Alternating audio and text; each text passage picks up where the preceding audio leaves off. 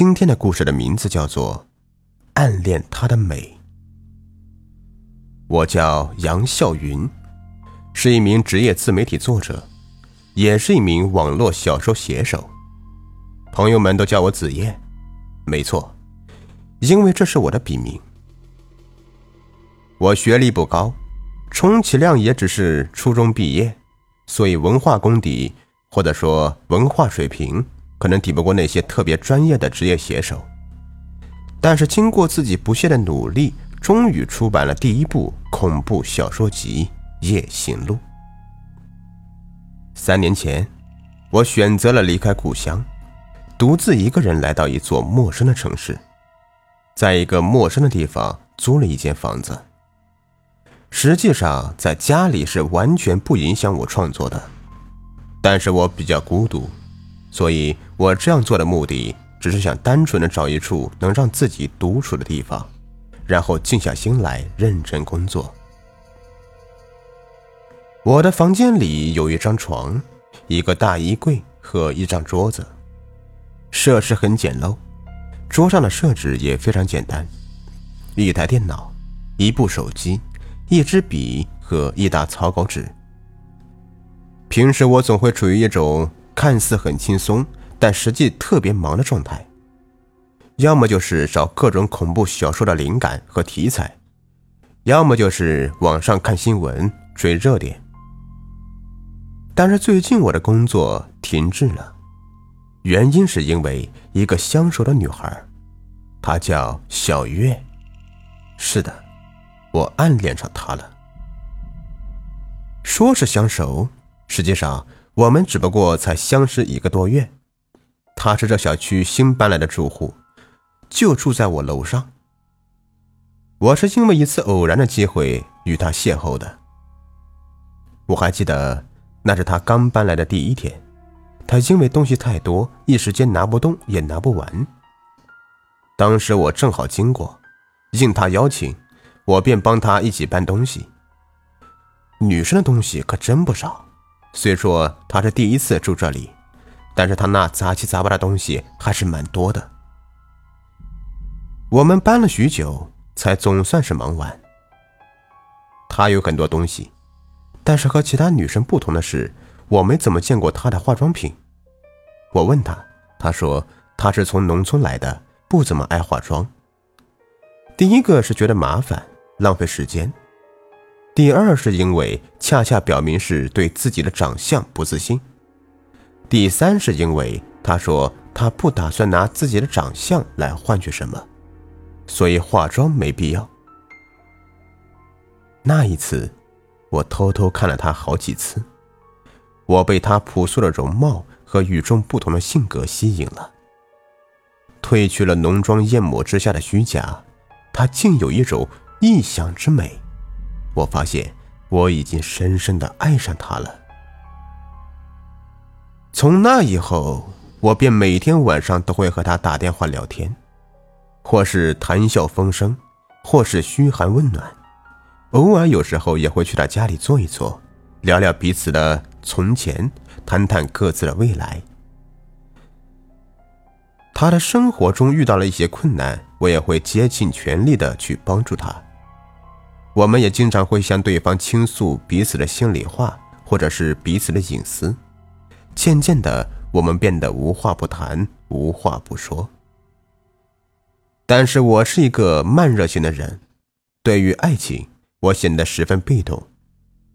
在小说里，我可以说尽世间一切浪漫的情话，但是在现实生活中，我却一句话也没有向他说出来。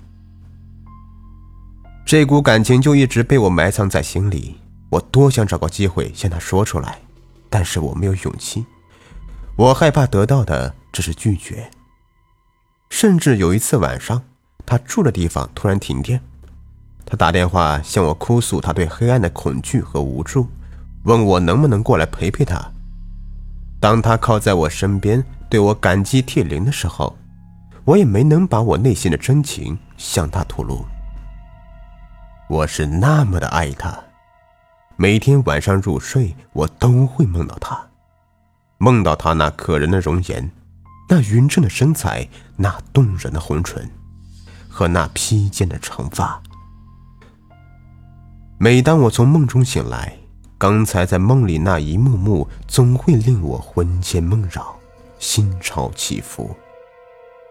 为了他，我想我可以付出我的一切。我那么爱他，我千方百计的对他好，可是我得到的除了沉默，剩下的就只有无声的拒绝。我每一次送他回家之后。都没有得到他的任何回应，哪怕只是一句简单的谢谢。当他肆无忌惮的陈述他的心目中对另一半的形象描述的时候，他从来都没有留意过我脸上流露出的失望，因为，在他的描述里没有出现我的影子。是的，他把这一切都当成了理所当然。他对我的关心和示好爱答不理。也许在他眼里，我所做的一切一文不值，仿佛这些都是我原本就应该还给他的。于是我放弃了，我发誓不再会因为他的一句话而辗转反侧。既然我得不到他的爱，那么我会不惜一切代价的。得到他的人，我已经不在乎他到底爱不爱我。总之，我不能让他辜负了我对他的爱。我打算换一种方式，让他永远的留在我的身边。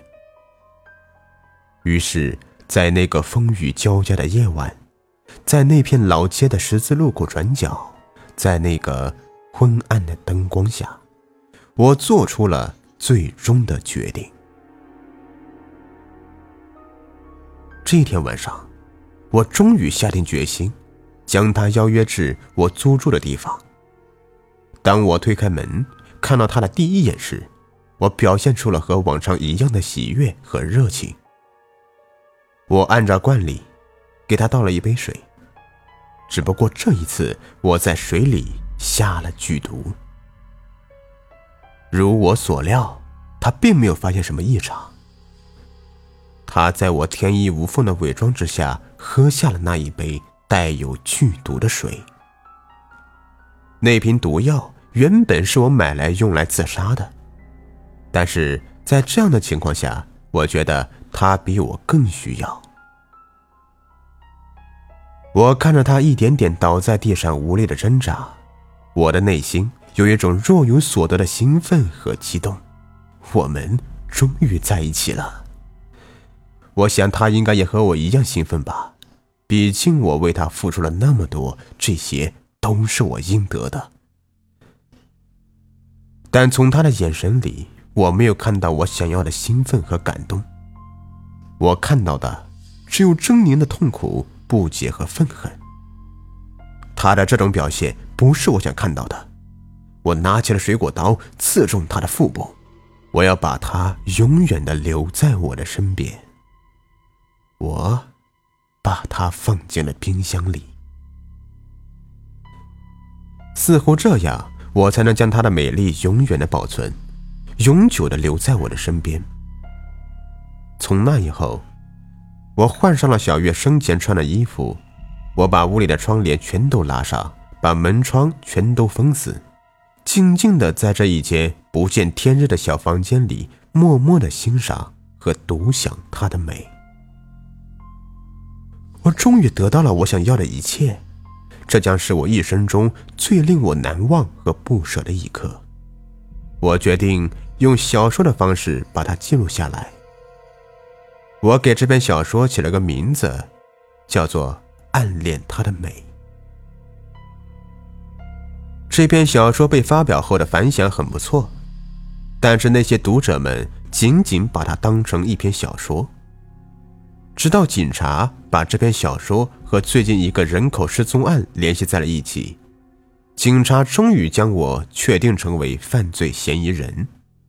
当他们破门而入的时候，我早已喝下剩下的半瓶毒药，静静地躺在他的身旁，永远的沉睡了。